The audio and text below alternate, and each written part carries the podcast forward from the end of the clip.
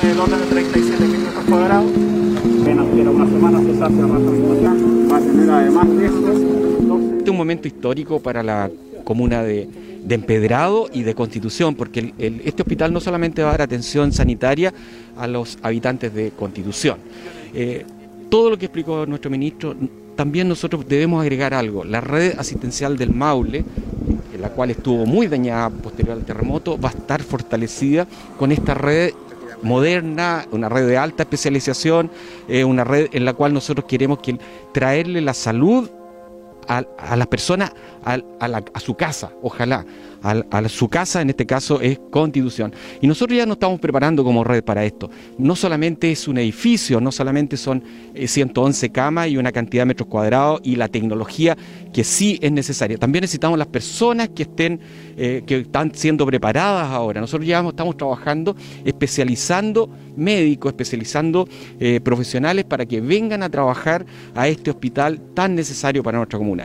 Una de las prioridades del presidente Piñera y del gobierno es reforzar eh, la red hospitalaria.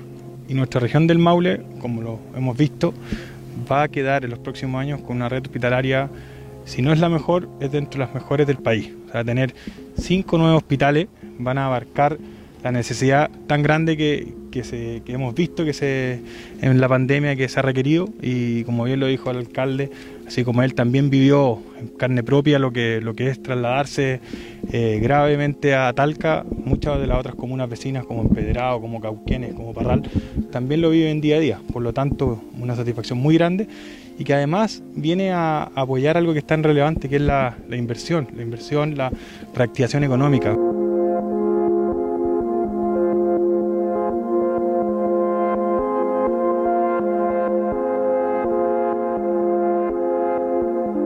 Ahora se agrega esto lo que hemos denominado la red Maule, que es Cauquenes, Parral y Constitución, que van a tener cada uno de ellos un hospital de mediana a alta complejidad con una inversión del orden de 100 millones de dólares cada uno, que vienen a reemplazar, como decía, una infraestructura que tiene en promedio más o menos 80 años, que van a tener la última tecnología porque estos 100 millones de dólares incluyen la construcción y también el equipamiento, es decir, que ya queda no solamente asegurado el edificio, sino que también todo lo que requiere este hospital para funcionar, que va a evitar que las personas tengan que ir a estos hospitales, que a su vez va a ayudar a la gente que vive en los alrededores de estas ciudades porque van a ser los hospitales de referencia, por ejemplo Constitución va a ser el hospital de referencia de la costa del Maule.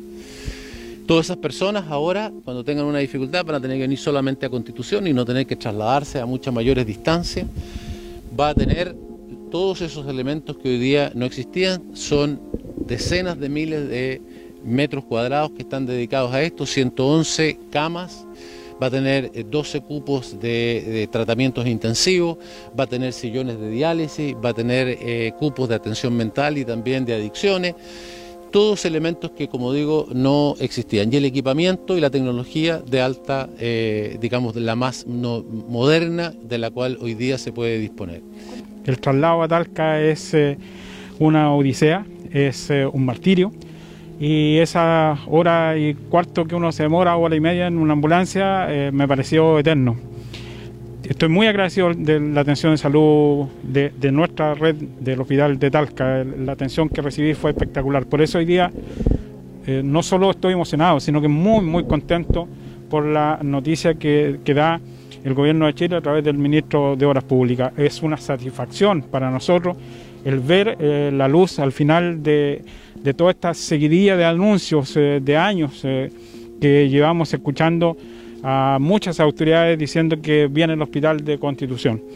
Cuando, cuando vino el terremoto y vino el tsunami, unos peleaban porque el, hospital se quedara en el mismo lugar donde está. Era imposible que se quedara ahí por lo que significa eh, que cada vez que hace pocos días un anuncio de tsunami, allá tenemos que pensar en salir con los enfermos río, cerro arriba.